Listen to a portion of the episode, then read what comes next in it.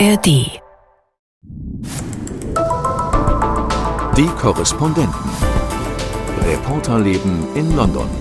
Wenn ich meinen Kindern sage, wir fahren jetzt an den See, sagen die, oh, langweilig. Aber wenn ich sage, wir machen jetzt Monsterjagd, dann Ja. sitzen die sofort im Auto.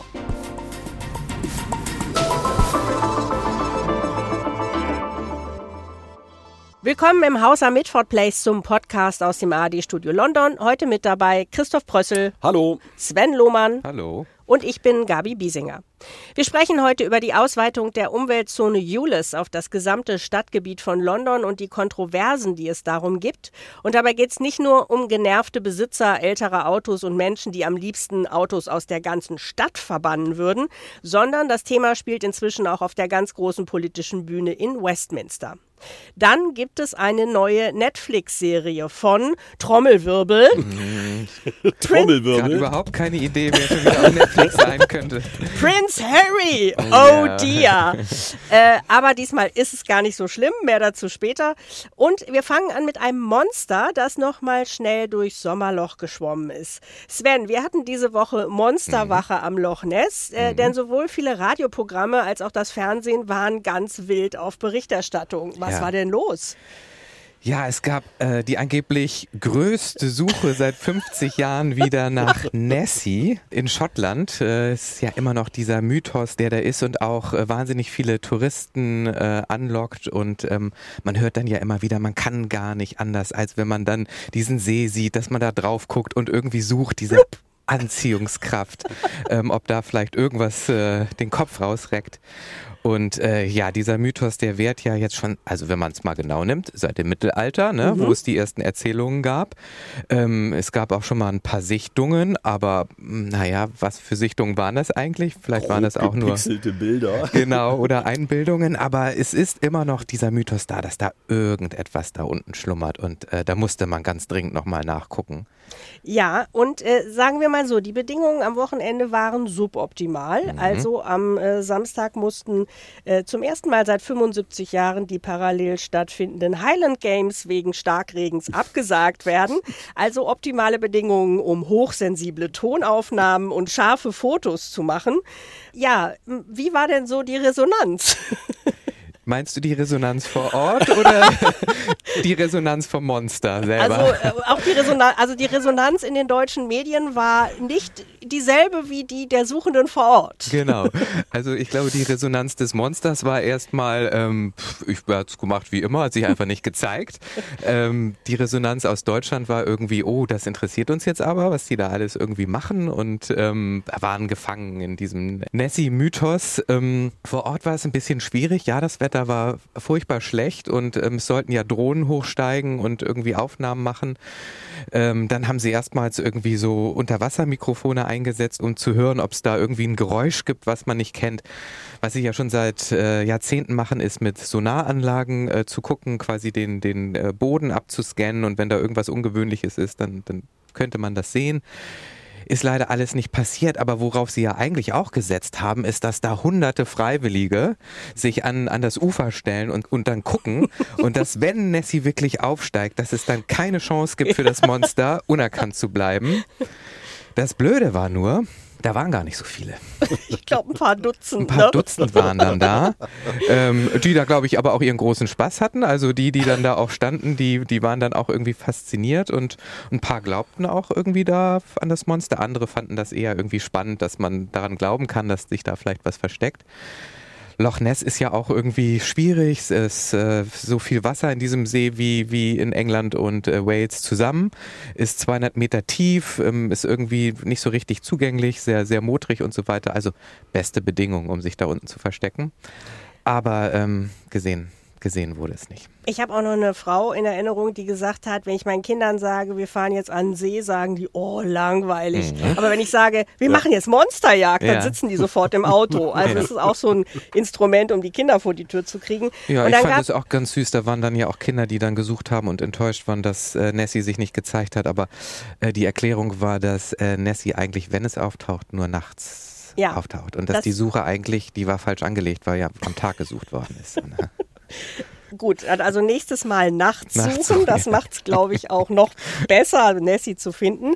Und äh, dann gab es ja auch ganz großes, wirklich Forscherpech. Ne? Also du hast schon mhm. diese hochsensiblen Tonaufnahmen mhm.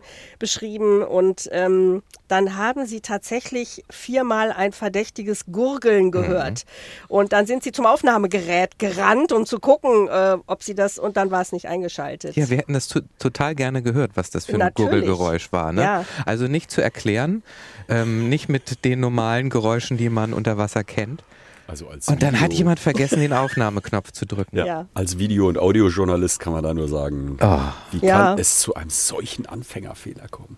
ja, aber das ist auch als Radioreporterin immer der Albtraum. Das Gerät war nicht an, der O-Ton des Jahrhunderts. ja, genau. naja, so ist es. Also mein Eindruck ist, äh, dass Nessie noch ein paar Jahrhunderte in diesem See sich weiter verstecken wird. Der Mythos lebt, der Mythos genau. Ein Tier im Sommerloch, das nicht existiert existiert. Wunderbar. Und es ist ja, glaube ich, auch nicht zufällig, dass es vor allen Dingen Beschäftigte aus der Tourismusbranche sind, die Nessie immer wieder sehen. Gut, von einem unsichtbaren Monster zu unsichtbarer Luftverschmutzung. Man merkt das selten beim Atmen hier in Central London, aber die Luftverschmutzungswerte, die liegen deutlich über den Grenzwerten der Vereinten Nationen. Seit 2019 gibt es eine sogenannte Jules-Maut im Stadtkern. Die ist jetzt im zweiten Schritt auf das gesamte Stadtgebiet ausgeweitet worden. Alle Autos, die nicht gewisse Schadstoffstandards erfüllen, müssen 12,50 Pfund, knapp 15 Euro pro Tag zahlen, wenn sie jetzt nach London reinfahren oder in London fahren. Es geht um Benziner, deren Erstzulassung vor 2005 stattfand und Dieselautos von vor 2016. Christoph, wer hat sich die Jules damals ausgedacht und wer hat sie eingeführt? Ja, man glaubt es nicht. Wir erinnern uns, Boris Johnson, äh, Bürgermeister von London 2008 bis 2016, er hat die auf den Weg gebracht, aber das war ja ein mehrstufiges Verfahren und jetzt erst ist ja in den letzten Vierteln von äh, London die ULEDs auch eingeführt worden mit dem Mechanismus, den du gerade beschrieben hast. Das heißt, das war über mehrere Jahre angelegt. Aber die Idee, das muss man sagen, bei Boris Johnson, der eigentlich jetzt in der Retrospektive schon auch ein Politiker ist, war, der ökologische Ziele im Mittelpunkt seines Handelns hatte. Also äh, wir erinnern uns auch an COP26, die große Klimakonferenz beispielsweise in Glasgow, wo sich das Vereinigte Königreich ja dann auch auf äh, Net Zero 2050 eingelassen hat. Das alles schon auch ein Teil seiner Politik. Und was wir jetzt eben erleben ist, dass die Konservativen durchaus anders darüber denken und jetzt zu ganz anderen Schlüssen kommen, wenn sie auf Julets gucken, naja, das können wir jetzt mal gut besprechen. Es gab damals, ähm, als Boris Johnson Bürgermeister war, ja auch relativ viele Proteste in London, weil die Luftqualität halt ähm, so schlecht war und es ähm, gerade Kinder äh, betroffen hat, ähm, natürlich auch, auch ältere Menschen oder Menschen, die sowieso auch irgendwie Schwierigkeiten hatten zu atmen. Und damals war ein ganz anderer Druck, nämlich da war wirklich der Druck, das ist eine Großstadt und da muss man was machen, denn so mit der Luftverschmutzung und mit den Abgaswerten kann man nicht weitermachen. Und Boris Boris Johnson, der ja immer ein gutes Gespür ähm, dafür hat, ähm, was den Menschen so auf der Seele liegt, ähm, der, der hat sich das Thema damals genommen, ja. Ja. Und er hat ja damals auch als erstes äh, dieses Leihfahrrad-Scheme eingeführt in London. Ja, also das muss man die Boris Bikes. Mhm. Genau, muss man rückblickend mal sagen. Er hatte, was jetzt die Stadtpolitik anging und Umweltschutz, damals schon ein paar gute Ideen. Mhm. Und ähm, wenn wir jetzt noch mal auf die Julis gucken. Ähm, 90 Prozent der Autos, die in London unterwegs sind, erfüllen die Standards. Also wir reden über 10 Prozent der Autos und Autofahrer, ähm, die diese Gebühr bezahlen. Und es wird in Frage gestellt, was sind jetzt die Motive des äh, Labour-Bürgermeisters Sadiq Khan, der eben diese Ausweitung auch bis in die letzten Stadtbezirke durchgeführt hat. Die einen sagen, er will vor allen Dingen Geld scheffeln, nachdem zum Beispiel Corona eben ihm ähm, ein großes Loch in seinen Stadtsäckel geschlagen hat, weil ähm, Transport for London eben weniger Geld eingenommen hat, weil die Leute eben zu Hause waren. Ähm, und es heißt, der Effekt sei dann ja gar nicht mehr so groß, wenn es nur um 10 Prozent der Autos geht und muss man denn da so streng vorgehen? Was äh, sind da eure Eindrücke dazu? Ich glaube, du hast den ersten Punkt ja schon mal abgeräumt und klar gemacht, das Geld alleine, das, was die Opposition in London, also was die Konservativen sagen, das kann es ja schon mal nicht sein. Ich glaube, die Argumente für ihn sind schon die Gesundheitsargumente. Äh, wenn man ihn im Interview hört, und er musste ja jetzt sich auch viel verteidigen, dann sagt er das genau, dass es viele Krankheiten gibt, äh, die mhm. bei Kindern ausbrechen aufgrund der Luftverschmutzung. Ich meine, das ist ein Raum von 10 Millionen, das darf man immer nicht vergessen. Dieses London ist einfach riesig groß.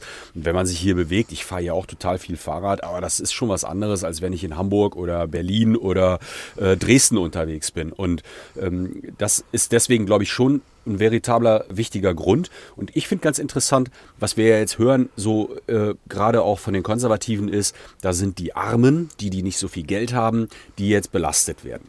Oder da ist die Krankenschwester, die mit ihrem kleinen Auto nicht so wahnsinnig viel verdient, äh, von Haustür zu Haustür fährt und jetzt auch noch 12,50 zahlen äh, muss, um ihren Job überhaupt noch machen zu können. Das sind natürlich alles Dinge, die man regeln muss. Dafür ist ja Politik da. Aber Sadiq Khan hat es meiner Meinung nach ein bisschen verpasst, deutlich zu machen, wie eigentlich das Bild aussieht. Ich habe ihn letztens im Interview gehört und er hat nochmal referiert und gesagt, die meisten einkommensschwachen Haushalte in London, die haben überhaupt kein Auto. Das heißt, die sind überhaupt nicht betroffen davon, weil die eh sich ein Auto nicht leisten können oder weil es für sie einfacher ist, aus vielerlei Gründen sowieso mit der U-Bahn oder mit dem Fahrrad äh, sich in der Stadt zu bewegen. Das finde ich ist nochmal ein total wichtiger Punkt, um dieses Bild, wer ist da jetzt eigentlich betroffen, gerade zu rücken. Und wenn man noch einen Schritt weiter geht und sagt, wer wohnt eigentlich in diesen Ausfallstraßen, die besonders betroffen sind von der Luftverschmutzung, das sind meistens die, die auch eher einkommensschwach sind. Das heißt, die, die es dann auch noch einatmen müssen, weil sie an einer Ausfallstraße wohnen, sind die, die möglicherweise kein Auto haben. Und dann können wir über soziale Gerechtigkeit debattieren. Also es ist eine interessante Debatte. Ist vor allem ja auch interessant, äh, weil er ja als Labour-Vertreter ähm, eigentlich ja auch ähm, den Anstrich hat, sich um die sozial Schwächeren zu kümmern. Und hier hat er jetzt einfach ein politisches Thema, wo es genau andersherum ist, wo nämlich ähm, diejenigen von seiner Politik betroffen sind, die eher sozial schwach sind. Denn natürlich, ähm, wer fährt so ein altes Auto, das irgendwie die Abgasnormen nicht einhält? Das sind natürlich eher die sozial Schwachen.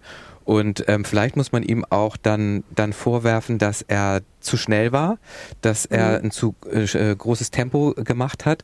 Denn ähm, hätte er sozusagen da einen Ausgleich gefunden zwischen einmal den Umweltzielen, aber auf der anderen Seite auch äh, nicht diejenigen am meisten damit zu belasten, die am wenigsten äh, zahlen können oder die am wenigsten Spielraum auch haben, sich darauf einzustellen, ähm, dann hätte man ja auch sagen können, okay, dann dann führt man auf der einen Seite das ein, aber auf der anderen Seite gibt man den Menschen eine Chance, entweder durch eine Art von Abwrackprämie, dass sie sich ein mhm. anderes Auto leisten können oder durch Zuschüsse mhm. oder wie auch immer. Und das ist eben nicht passiert, zumindest nicht in dem Maße, dass den Leuten so geholfen wird. Also es gibt eine Form von Unterstützung, aber die führt jetzt nicht dazu, dass die Leute sagen, okay, damit kann ich jetzt äh, leben. Und interessanterweise greifen sich jetzt natürlich die Konservativen genau dieses Thema und spielen sich als die, die Vertreter der, der Schwächeren auf. Also wir haben hier gerade auch irgendwie, wo sich so ähm, das politische Spektrum gerade einmal auf den Kopf stellt, so, ne? Genau, heben wir das ja mal eben jetzt auf die, auf die nationale Bühne im Grunde. Wir hatten eine Nachwahl vor einigen Wochen in Uxbridge. Das ist der Wahlbezirk äh, von Boris Johnson gewesen. Alles der hängt mit ja, einem zusammen. Genau, der sich ja äh, freiwillig aus dem Parlament zurückgezogen hat, nachdem ihm äh, ja, äh, ja, Strafe drohte, weil er gelogen hatte vor dem Parlament. Und ähm, diese ähm, Nachwahl hieß es, würde eigentlich auf Labour zulaufen. Und dann haben doch überraschend die Konservativen gewonnen. Und das wurde festgemacht daran, dass dort großer Ärger herrscht eben über die Ausweitung der Julis und man damit eben der Labour Party einen äh, Denkzettel verpassen wollte. Und dann hatten wir die Situation nach der Wahl, dass es hieß, äh, ja, die wurde wegen der Julis verloren. Und auch der Labour-Chef Keir Starmer hat gesagt, ähm, ja, ehrlich gesagt glaube ich das auch. Und äh, Sadiq Khan sollte noch mal darüber nachdenken. Das hat er jetzt nicht gemacht. Die Ausweitung ist gekommen. Aber wie seht ihr das? Äh, wie wird das weiterlaufen? Wie wird das die Wahlkämpfe des nächsten Jahres beeinflussen? Wir haben Parlamentswahlen und auch Bürgermeisterwahlen nächstes Jahr. Ich finde, das ist total spannend und damit ist auf einmal diese Ökologie und die Frage um Net Zero, also Kohlendioxidreduktion, äh, aber eben auch um Luftverschmutzung, um Wasserwerte äh, und, und, und. Ich glaube, dieser, dieser ökologische Faktor, der ist jetzt total in den Mittelpunkt gerückt und auf einmal haben wir ja dann auch nach der Wahl in Uxbridge erlebt, dass auf einmal die Debatte losging, ob man jetzt wirklich die Recyclingstandards so hochhalten muss für die Industrie, weil das ja eine Belastung ist, Arbeitsplätze gefährdet. Es hat eine Debatte darüber gegeben, mit welchen Maßnahmen man eigentlich ähm, noch Net Zero 2050 aufrechterhalten soll. Rishi Sunak hat sich da auch erst einmal sehr zurückgehalten und nicht sofort betont, dass er die Ziele beibehalten will, die Boris Johnson äh, zugesagt hatte. Also ich fand, das war sehr interessant zu beobachten, dass jetzt dieses ganze Thema ausgelotet wird. Wo kann man noch auf den Wähler, die Wählerin zugehen im Sinne von, wir machen nicht so schlimme Maßnahmen, wir bemühen uns darum, die Belastung für dich gering zu halten und dann doch noch zu retten, was möglicherweise nicht zu retten ist, nämlich den Parlamentssieg von Labour und den Liberaldemokraten 2024. Ich fand es war aber auch wieder so ein gutes Beispiel, woran man sehen konnte, dieser Kirstamer ist nicht zu greifen, was er eigentlich möchte. Also gerade jetzt dieses Thema, da ist sein, sein Bürgermeister aus der eigenen Partei, da hat er die Chance nicht genutzt, ihn zu stärken. Ähm, wir wissen ja auch, dass äh, selbst in der konservativen Partei es starke Bestrebungen gibt, quasi die Klimaziele zurückzufressen, ähm, äh, sich da nicht mehr dran zu halten, weil man irgendwie sagt, ja, wir müssen ähm, da eher einen Ausgleich finden, dass es nicht zu belastend ist für die, für die Menschen. Und Keir Starmer, der immer irgendwie so wandelt, wo ich denke, der, der ergreift sich dann äh, diese konservativen Themen und ja. bespielt sie genauso wie die ja. Konservativen, aber er setzt gar keinen Gegenpunkt. Und auch hier hast du wieder die Konservativen sagen, ja, guck mal, ähm, äh, da sehen wir jetzt, was die Bevölkerung will. Die will nämlich keine Umweltzonen und was macht er? Ähm, er setzt nicht den Kontrapunkt ja. und er hätte ja auch die Chance gehabt zu sagen, doch, das war jetzt Labour-Politik. Ja. Ähm, wir, wir müssen uns jetzt vielleicht darum bemühen, noch einen stärkeren sozialen Ausgleich zu schaffen. Darum bemühe ich mich, aber ich stehe für Umweltschutz und ich für, stehe für sozialen Ausgleich. Nein, er rennt sozusagen den Konservativen dahinterher und man weiß immer gar nicht, was der jetzt eigentlich am Ende äh, für einen Plan hat, für eine Idee. Das ist so heute, heute so, morgen so. Das ist total traurig, oder? Das ist wie beim Brexit. Ja. Wir erwarten ja nicht, dass er den Wiedereintritt anstrebt, aber dass er sagt, war ein Fehler und wir bemühen uns jetzt darum, alles rauszuholen, damit die Wirtschaft, die Menschen in Großbritannien das Beste daraus haben. Diese klare Position, dieses Erklären, das, was du genau mhm. gesagt hast, das fehlt total bei ihm. Ja. Ich würde mal sagen, er hat die Wahlen noch nicht gewonnen im nächsten nee. Jahr. Nee. Und damit kommen wir zum dritten Thema. Gabi, du hast eine Portion Binge-Watching hinter dir. Fünf Folgen einer neuen Netflix-Doku von Prince Harry. Wir erinnern uns an die Saga Harry und Meghan im vergangenen Herbst, in der die beiden sich überwiegend über die Königsfamilie beschwert haben. Worum geht es und wie schlimm ist es eigentlich diesmal? Ja, es war nicht so schlimm. Harry steht nur so ein bisschen im Mittelpunkt und es geht eben auch nicht in erster Linie um ihn, sondern um die Invictus Games. Diese Serie heißt Heart of Invictus und die Invictus Games sind ein Sportwettbewerb für versehrte Veteranen und den hat Harry 2014 ins Leben gerufen und äh, diese Serie ist eben Teil dieses millionenschweren Deals, den Harry und Meghan mit äh, Netflix gemacht haben und äh, erzählt werden in den fünf Teilen Geschichten von Veteranen, die sich ähm, auf die Invictus Games 2022 in Den Haag vorbereitet haben. Die werden neun Monate lang begleitet bei den Vorbereitungen man lernt da zum Beispiel den südkoreanischen Sanitäter nah kennen, dem mussten beide Hände amputiert werden. Und der erzählt dann unter Tränen, dass Behinderung in seiner Heimat Südkorea als falsch angesehen wird. Oder auch eine sehr beeindruckende Persönlichkeit, die ukrainische Sanitäterin Taira, die trainierte eben gerade für die Invictus Games 2022, als Russland ihr Land überfallen hat. Sie wurde dann gefangen genommen und gefoltert, aber die Aufmerksamkeit, die ihr die Invictus Games eben damals verschafft haben, die trug dann auch dazu bei, dass sie freikam. Und insofern sind das wirklich sehr berührende und auch also harte Geschichten, mhm. äh, die man da erfährt und ähm, wie wirklich Menschen, die ähm, körperlich, aber natürlich auch ähm, psychische Traumata davongetragen haben und nicht mehr so richtig ins Leben kommen, wie die es schaffen, eben über diesen Sport, über das Training, über die Gemeinschaft ähm, wieder ähm, ja, eine, erstmal eine Routine zu gewinnen und auch wieder für sich Lebensmut zu schöpfen. Und ich finde auch die filmischen Mittel sind, sind gut. Ähm, es gibt da einen Veteran, einen Navy SEAL aus den USA, dem musste auch sein Arm amputiert werden und der hat wahnsinnige Schmerzen die ganze Zeit. Und ähm, das wird uns dann auch vermittelt, indem immer so ein Pfeifen darüber gelegt wird, wenn mhm. man merkt, ähm, da kommt jetzt wieder so eine Schmerzattacke mhm. und wie er sitzt im Auto und verzieht so die Augen und man weiß, jetzt geht es ihm wieder schlecht. Mhm. Und das äh, kommt dann ganz schön nah an einen ran. Mhm. Das ist ja ein heikles Thema, weil es geht ja auch um Krieg. Es geht ja auch um, um ein Thema, was vielleicht in Deutschland ein bisschen tabuisierter ist oder weniger in der Öffentlichkeit steht als äh, in Großbritannien. Das ist zumindest mein Eindruck. Hast du das Gefühl, das ist, sind Heldengeschichten? Hast du das Gefühl, dass das einfühlsam oder gar so ein bisschen ausgeschlachtet wird? Wie, wie muss ich mir das vorstellen? Also ich würde nicht sagen, dass es ausgeschlachtet wird. Es sind Heldengeschichten und es sind auch Geschichten darüber, welches Leid Krieg einfach anrichtet oder mhm. der Einsatz äh, in Kriegsgebieten. Und ähm, das Thema kommt ja jetzt auch nach Deutschland, weil ja, äh, ja mhm. die Invictus Games nächste Woche in Düsseldorf starten, wo Harry dann auch äh, bei der Eröffnung dabei sein wird.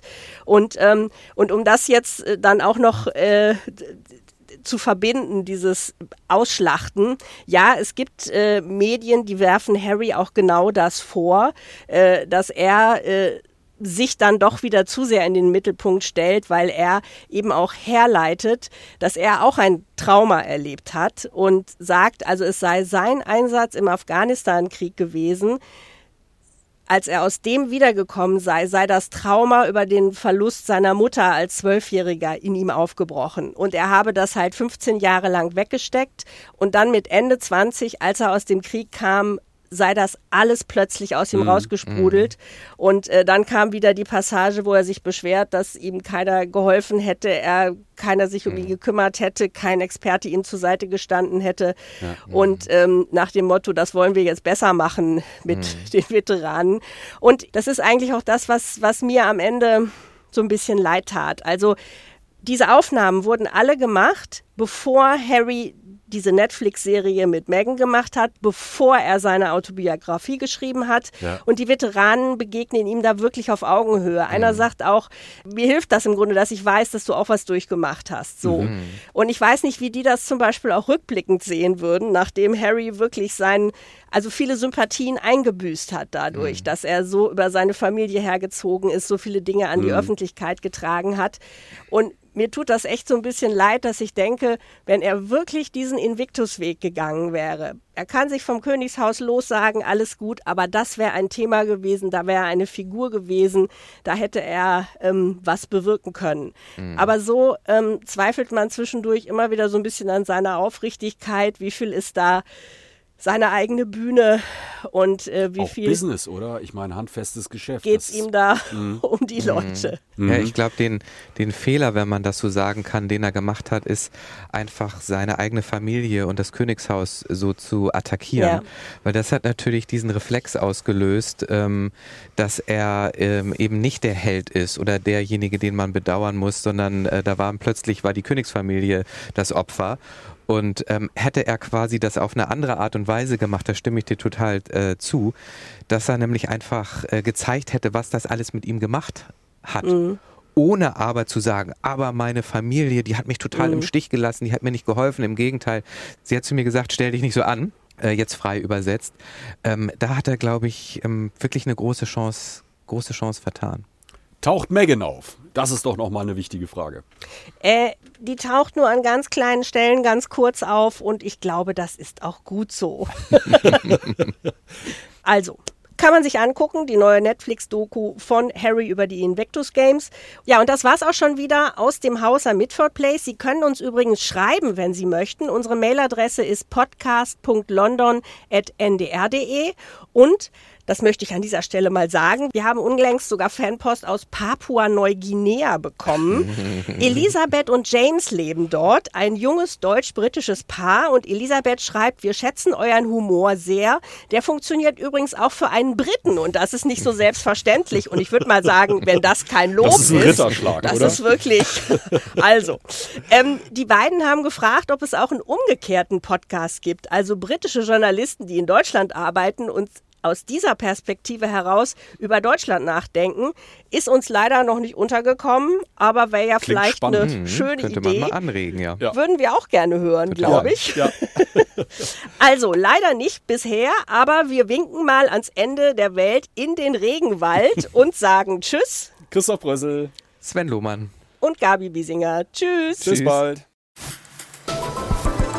Die Korrespondenten. Reporterleben in London. Der Großbritannien-Podcast von NDR Info.